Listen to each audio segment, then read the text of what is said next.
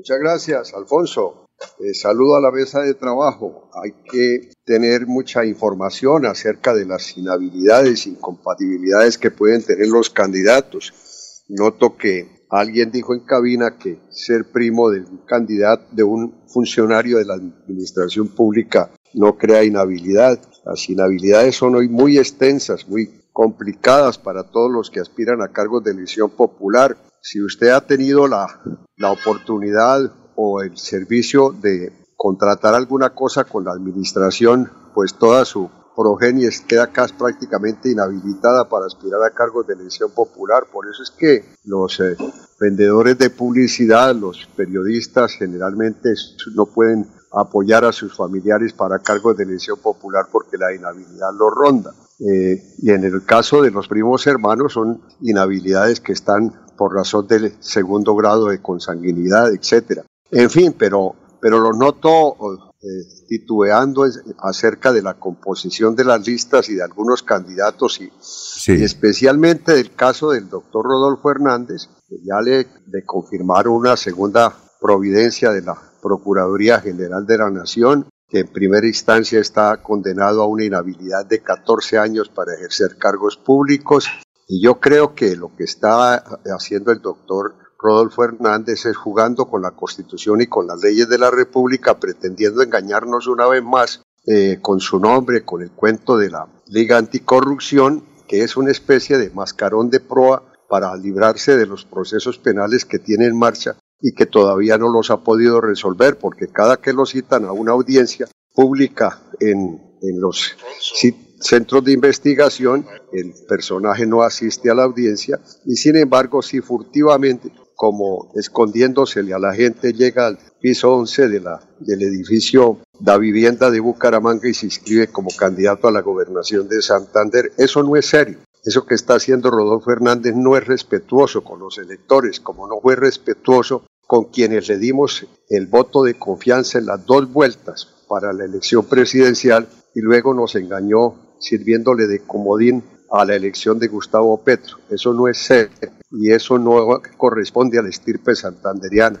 Nos devoraremos más de medio siglo en volver a tener un candidato a la presidencia de la República con posibilidades de éxito porque ya en el país se dice en la imagen de Rodolfo Hernández que somos unas personas marrulleras que, aprovechamos las circunstancias o que aprovechan las circunstancias para comprometer a un electorado que ingenuamente, como nos ocurrió con las dos vueltas de la elección presidencial, concurrimos a las urnas pensando que después de 145 años de haber tenido en la presidencia de Colombia a don Aquileo Bonifacio Parra Gómez, nacido en Barichara, íbamos a tener presidente de la República. ¿Cómo habría sido esta situación del país peor de lo que ha estado teniendo a un mandatario del Colombia que, utilizando un lenguaje verdulero, eh, trata a la clase dirigente de Colombia como si todos menos él fueran unos delincuentes. Ahora, Rafael, eh, es que nos han llamado varios oyentes. Eh, dice usted que la inhabilidad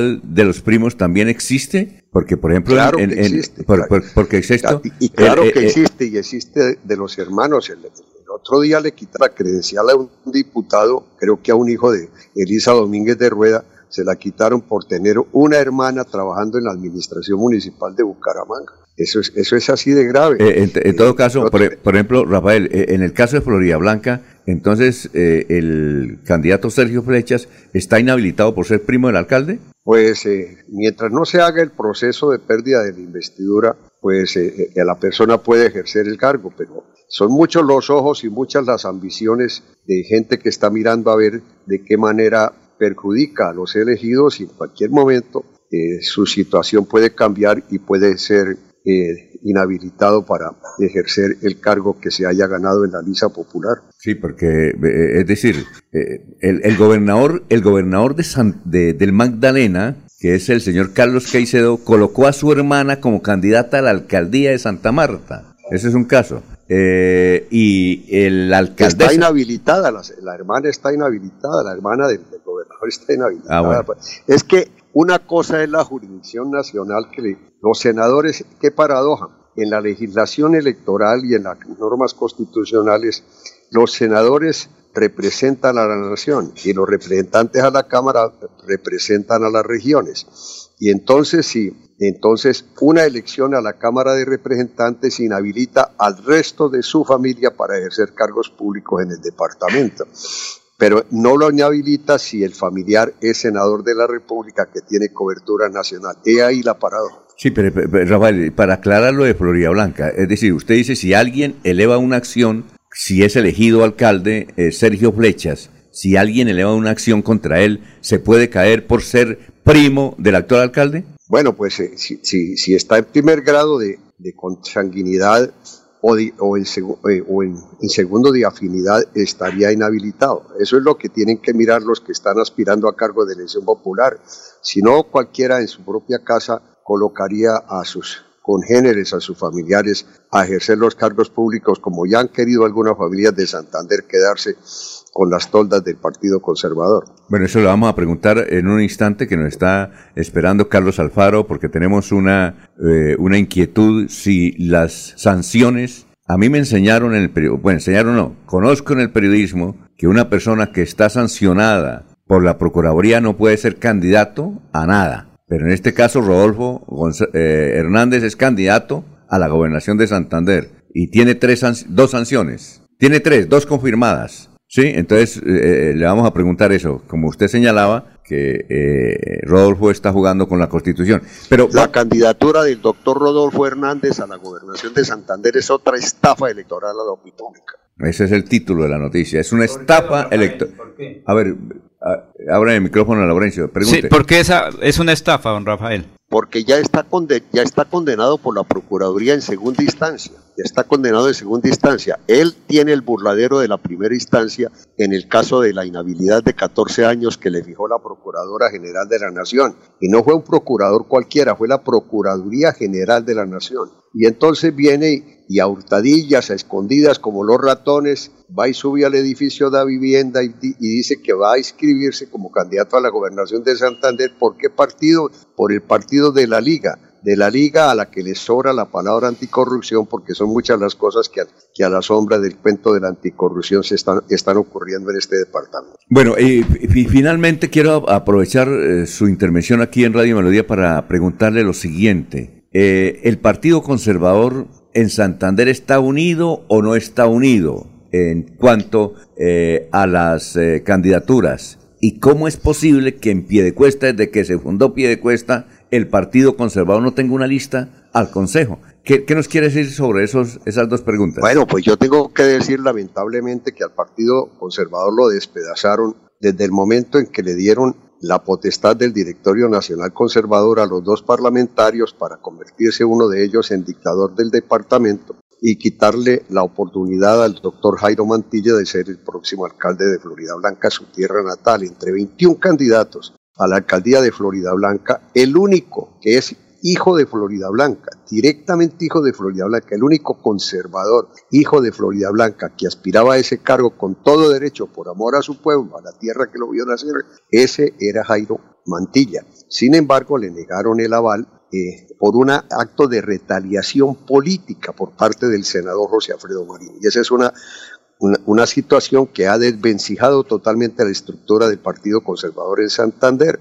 porque tal como venía funcionando el partido, respetando las tres o cuatro tendencias que hay al interior de la colectividad, pues sacaron de ahí a la familia Mantilla que colocó 47 mil votos a la Cámara de Representantes y sin embargo los convirtieron en en la, en la mira de sus venganzas y retaliaciones personales, en el caso de José Alfredo Marín, cobrándole venganza a la familia mm, Mantilla después de, de, que en política no se puede mirar para atrás sino para adelante y no se perdonan esos odios que, que se siguen incubando al interior del Partido Conservador y con fuego amigo, fuego amigo, destruyeron la candidatura del doctor Jairo Mantilla a la alcaldía de Florida Blanca. Y entonces, ¿qué significa eso? Que los 47 mil votos que puso el doctor Héctor Mantilla Rueda para la Cámara de Representantes, pues quíteselos a los 127 mil votos que puso el Partido Conservador en la elección de parlamentarios y verá usted cómo se ha empequeñecido el, el componente conservador para las próximas elecciones.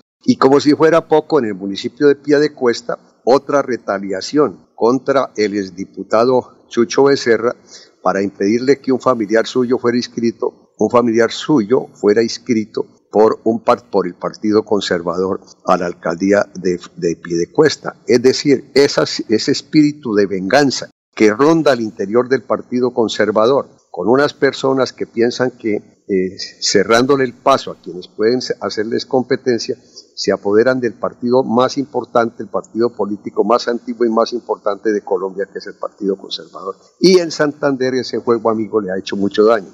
A tal punto que vamos a tener que cerrar la Casa Conservadora porque no le podemos jugar a la división. Y jugar a la división es seguirle haciendo daño a la democracia, porque el Partido Conservador no es un partido cualquiera, es un partido que tiene doctrina, principios, filosofía, un partido que respeta el derecho a la propiedad obtenido a justo título. Es un partido que respeta la dignidad de los seres humanos, es un partido que trabaja preferencialmente por los pobres, pero estos nuevos congresistas que tenemos en el Parlamento, eh, a nombre de nuestro Departamento de Santander, especialmente el doctor José Alfredo Marín, parece que no conociera la doctrina del Partido Conservador. Bueno, eh, eh, Rafael Serrano, director del Partido Conservador en Santander, muchas gracias por haber estado en Melodía. Muy gentil, ¿no?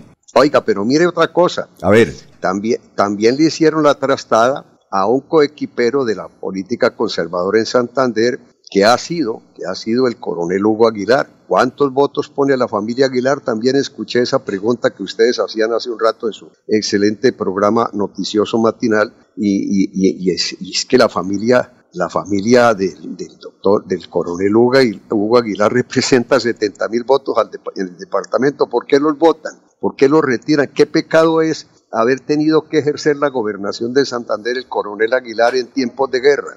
Y en tiempos de guerra toca conversar con el enemigo o, se, paga la pena de muerte con, se, se, se, corre el riesgo de perder la vida. Eh, eh, acusan al coronel Aguilar de tener cercanía con los paramilitares, pero es que los paramilitares fueron la respuesta a la guerra de guerrillas. Y como esos paramilitares ocuparon espacios en el departamento de Santander, alguien había que echarle la culpa de que estuviera el departamento bajo control en algunas áreas de parte de estos grupos. Es, lamentable que se mire tanto para atrás y no se mire para adelante, y no se miren los resultados de una política coherente que se manejaba en el Partido Conservador con las cuatro tendencias. Una, la tendencia de la familia Díaz Mateus, que está representada en esta elección por el general Juvenal Díaz.